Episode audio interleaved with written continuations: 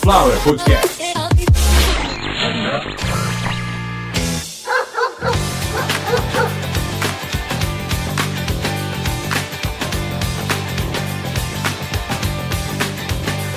Começando mais uma edição de Caviar uma Ova, que é um oferecimento de Sunflower Podcast. uma usina de podcasts. Eu sou Carlos Santo Forte, essa é a edição de número 166, onde a gente vai falar do Lola Palusa, porque muita gente acha que é só um show ou um evento qualquer, e não é. Isso que você está ouvindo de fundo é Being Caught Stealing de Jane's Addiction, que o vocalista que você não está ouvindo, porque eu tirei ele, ele não está cantando, para que eu não perca direitos ou royalties, seja lá o que for, quando este podcast for monetizado, porque na verdade já é, tem que tomar cuidado com isso. Vamos falar disso lá no finalzinho do episódio, mas vamos falar hoje do Lola Palusa. Aliás, hoje é um dia muito triste, um dia que vai marcar a história do rock. Hoje, um dos maiores bateristas de uma das maiores bandas de todos os tempos, o senhor Taylor Hawkins, baterista do Foo Fighters, foi encontrado morto no quarto do hotel onde ele estava na Colômbia, e isso um dia antes de partir para o Brasil, dois dias antes de tocar no Lola Palusa São Paulo. Infelizmente, a gente perdeu um dos caras mais divertidos que a cena do rock ainda abriga, ou no caso abrigava. Aliás, Consuelo, olha aqui, ó.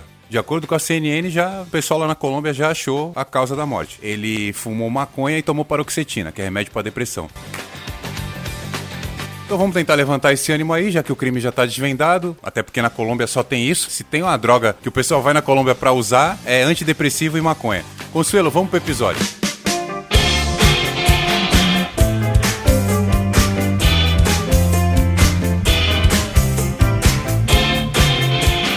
Agora, em 2022, a gente completa 31 anos do começo do Lollapalooza. Esse festival que foi idealizado por Perry Farrell, como eu já disse, é o vocalista da Jane's Addiction, que é uma banda americana que fez muito sucesso nos anos 80 e nos anos 90 o Farrell já queria parar, ele anunciou que iria parar em 91 e pediu para que alguns amigos de algumas bandas se reunissem e fizessem uma espécie de uma despedida um pouco mais consistente. Uma despedida que marcasse a saída dele do rock. Então, o que o Sr. Perry Farrell decidiu fazer foi levar algumas bandas junto com o Jane's Addiction para uma turnê final. Uma observação rápida: o nome Lollapalooza era um adjetivo usado no século XIX, lá no Velho Oeste americano, para se referir a algo magnífico, algo fantástico. Poderia se usar o nome Lollapalooza ou apenas Apalooza. E nessa turnê ele levou bandas como Silks and the Benches, ICT, que não era uma banda, era um rapper, levou Nine Inch Nails. Essa turnê ela contou com apresentações não musicais, apresentações de comédia, apresentações artísticas, apresentações de movimentos ligados à contracultura da época. Lembrando que naquela época, isso que eu tô falando ainda em 91, foi o começo, o início da explosão do grunge. O rock que trouxe pra gente o Pearl Jam, o Nirvana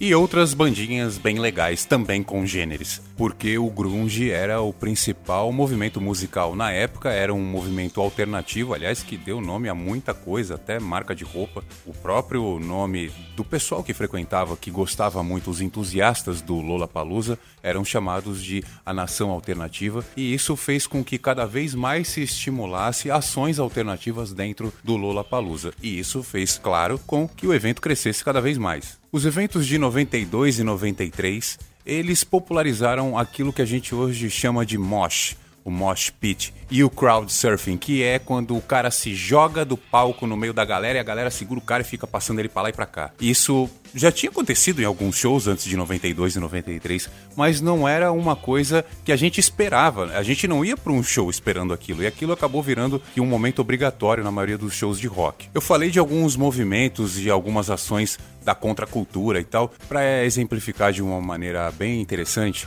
Bom, em 92 e 93 já existia piercing, tatuagem. Na verdade, isso existe, que eu tenho certeza absoluta. No século 7 já se fazia piercing e tatuagem e se cobrava por isso. Mas esse não quero falar disso agora. A gente não conhecia esse negócio de um concurso, de uma apresentação ou sequer de um evento só para tatuagem, ou no caso, para falar sobre piercing, workshop para falar sobre piercing e tudo mais. E foi no Lollapalooza que começou isso. Não existia isso antes de 92. Aí eu tô falando aqui no Brasil. Aqui no Brasil o Lollapalooza veio em 2012, mas aí a gente depois fala do Lollapalooza aqui no Brasil, até porque naquela época a gente só ouvia falar dessas coisas na TV e vocês sabem em qual TV que falava disso. Era na MTV.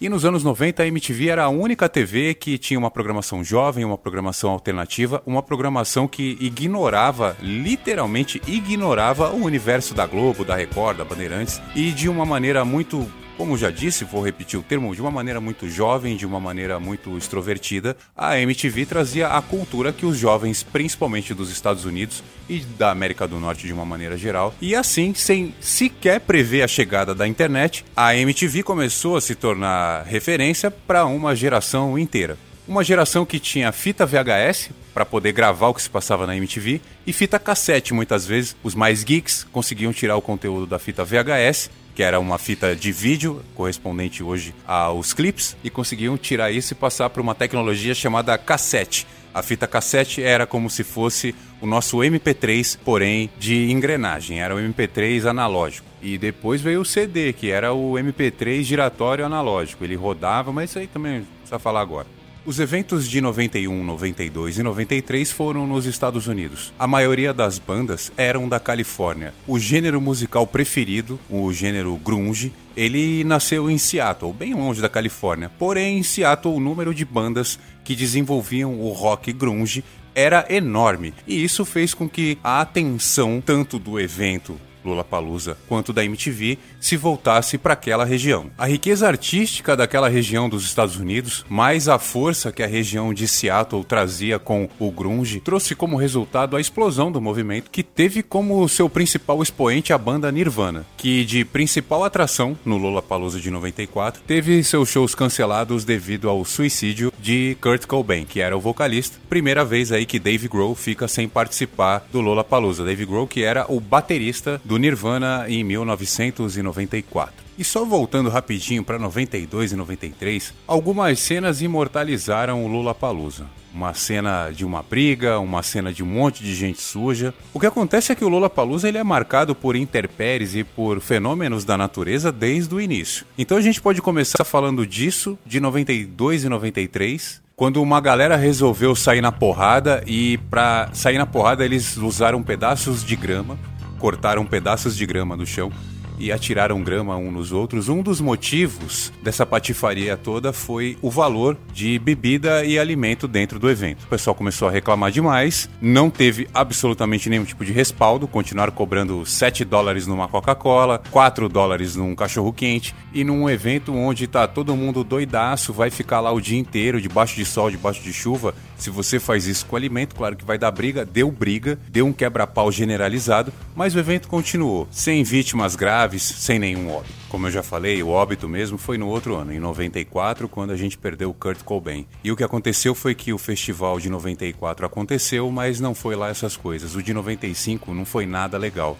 E no de 96, a organização do evento cometeu um grande erro. Um erro que até gerou uma expressão que usamos até hoje, que é o famoso se vendeu para o movimento. Quando um artista faz muito sucesso e ele começa a mudar um pouco a maneira de agir, de compor, por causa de grana, a gente fala isso, né? Ah, o cara se vendeu pro movimento. E quem gerou isso foi a organização do Lollapalooza chamou uma banda gigantesca, uma banda que era conhecida no mundo inteiro, e isso era contra a filosofia do evento, que era para trazer banda alternativa. E trouxe o Metallica, uma das bandas mais famosas do mundo na época de um viés muito machista, diga-se de passagem, que contrariou demais o Farrell, que era o cofundador um dos idealizadores do Lula Palusa. Ele saiu do evento em 1997. Esse protesto do Farrell se retirando da organização do evento fez com que o evento de 98 virasse uma bagunça. Levaram músicos como Waylon Jennings e Prodigy no mesmo dia. É a mesma coisa que hoje a gente num evento onde Tonico e Tinoco e Matoe vão se apresentar na mesma noite no mesmo palco. Tipo Guns N' Roses e Carlinhos Brown. Nenhuma chance de dar certo. E o Lula Palusa de 98 não deu certo. Devido à baixa procura por ingressos, o evento foi cancelado. Em 1998, o mundo passava por uma reformulação na indústria fonográfica. Os glamurosos, mas não na época, discos de vinil começaram de uma maneira muito lenta e gradativa a dar espaço para os CDs, que esses, por sua vez, facilitaram muito, abriram as portas para a pirataria num outro nível em um nível de músicas digitais, com um nível de clareza quase de 100%. A chegada do CD, da internet e do conhecimento dos programas que faziam a quebra das licenças da reprodução, ou seja, você conseguia digamos, desbloquear um CD original no computador e assim copiar ele sem nenhuma dificuldade. E isso em pouco tempo fez com que as vendas dos maiores artistas diminuíssem e muito no que diz respeito a discos, claro, porque os discos que até então eram impossíveis de serem reproduzidos de maneira ilegal, a única maneira de você ter uma cópia era comprar o disco e alguém gravar aquilo para você em cassete e aquilo ficava uma merda. E aí veio o CD, que podia ser copiado de maneira 100% idêntica e não perdia nada de qualidade. E em pouco tempo a maior desgraça para a indústria fonográfica que foram os programas que baixavam música, os Dreamule, Kazaa, LimeWire, uma diversidade enorme de programas peer-to-peer que por acaso hoje é exatamente a tecnologia base para o blockchain. Outro dia a gente fala disso. E aí voltando para o nosso Lula Palusa, que é o tema do programa, em 97 o festival quase foi pro saco e em 98 deu cachumba e ele foi pro saco. Então ficou 99, 2000, 2001, 2002, 2003, um evento fraco, rodou umas 30 cidades, não conseguiu nem de perto o sucesso que conseguiu nas outras edições. E aí, até que em 2004, o Farrell voltou, disse que ia chamar o Janis Addiction e que eles iam voltar, iam fazer show e ia voltar o Lula Palusa. E aí marcaram o Lula Palusa para 2004 e repetiu o mesmo fantasma de 98. Não teve interessado o suficiente, a venda de ingresso não bateu a meta mínima e o evento foi cancelado. Bom, na cabeça do Farrell o que passou foi o seguinte: agora tem o CD, agora tem internet, o pessoal baixa música, o pessoal não quer comprar disco, mas isso não vai mudar, o mundo não vai voltar para o que era antes só porque eu tenho um bom evento, uma boa ideia de um evento na cabeça. Então agora é hora de pedir ajuda para os profissionais e entender como sair desse problema. E para sair desse problema, o Sr. Farrell se juntou com uma empresa chamada William Morris Agency e uma outra empresa chamada Charles Attal Presents e decidiram reorganizar o evento da seguinte maneira: primeiro, esquece o alternativo. A gente gente vai trazer 70 bandas, 70 artistas e alguns vão ser muito grandes, alguns vão ser do mainstream. E aí a pergunta do Farrell para a nova organização: Mainstream, ok, mas mainstream quanto? Do nível Lady Gaga. Pô, mas eu idealizei o negócio para ser um pouco intimista, meio alternativo. Então, não é mais. Agora vai ser pro mundo inteiro, porque o negócio tá muito popularizado, entendeu, amigo? Não adianta você querer ficar fazendo negócio pros seus amiguinhos, sendo que o mundo inteiro quer ver o que seus amiguinhos estão gostando. Então agora é pro mundo inteiro. Nós vamos colocar gente famosa e outra coisa, pra gente fazer com que, no caso, a Lady Gaga seja valorizada, vai ter um dia antes. O evento vai ser feito em dois dias. Então a gente vai ter uns cinco palcos, vão ser vários vários tipos de eventos, todos musicais ou ligados diretamente à música. Esquece circo, tatuagem, sai com esse negócio daqui que não vai dar certo. Tá comendo merda já. Vai fazer cinco anos aí que não tem o bagulho por causa dessas ideias aí. Ideia de velho. Isso é tudo ideia de velho. Querer colocar tudo num negócio só. vamos fazer tudo aqui, traz, traz, traz tudo. Tipo, quer fazer uma pizza portuguesa. Não dá. Então, reorganizar o evento o evento praticamente se tornou um sucesso maior do que ele era antes e maior do que qualquer outro festival no mundo. E como vocês ouviram lá no começo, eu disse que o Lollapalooza ele é marcado sempre por fenômenos da natureza e outras intempéries, como muito calor ou muita chuva, muitos ventos, como aqui no Brasil no dia de ontem. No festival de 2005 em Chicago, a temperatura chegou a 41 graus. E mesmo assim, com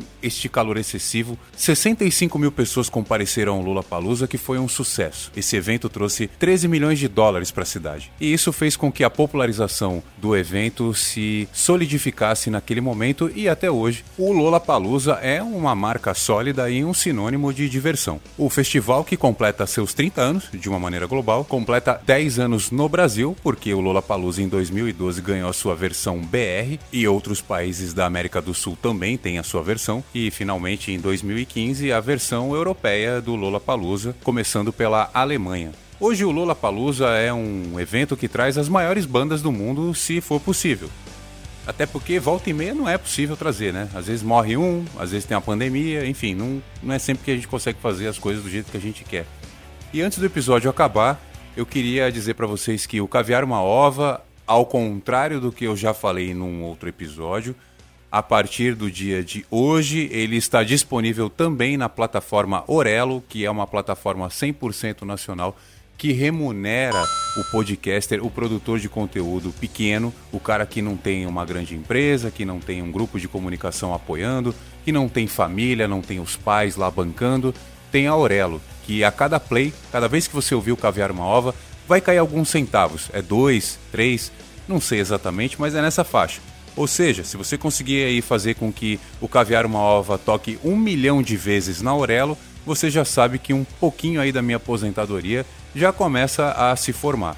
Então, você que ouve o Caviar uma Ova desde 2018, saiba, Orelo, a plataforma que apoia o produtor de conteúdo, agora também toca o Caviar uma Ova. Para você que ouviu o episódio até agora, muito obrigado. A gente sabe que aconteceu uma tragédia hoje no mundo da música, a gente perdeu Taylor Hawkins, o baterista do Foo Fighters, e eu não sei qual maneira de homenagear um baterista a não ser isolando todos os instrumentos e efeitos dessa música que tá tocando aí de fundo, que é Everlong,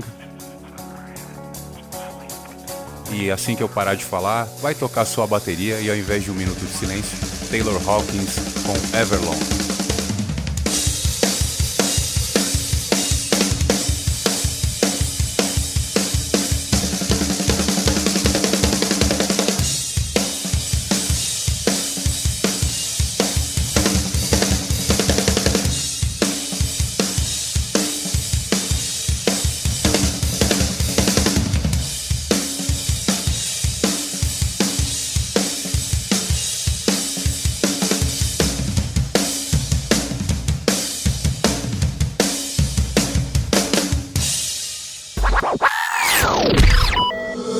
Sunflower Podcast.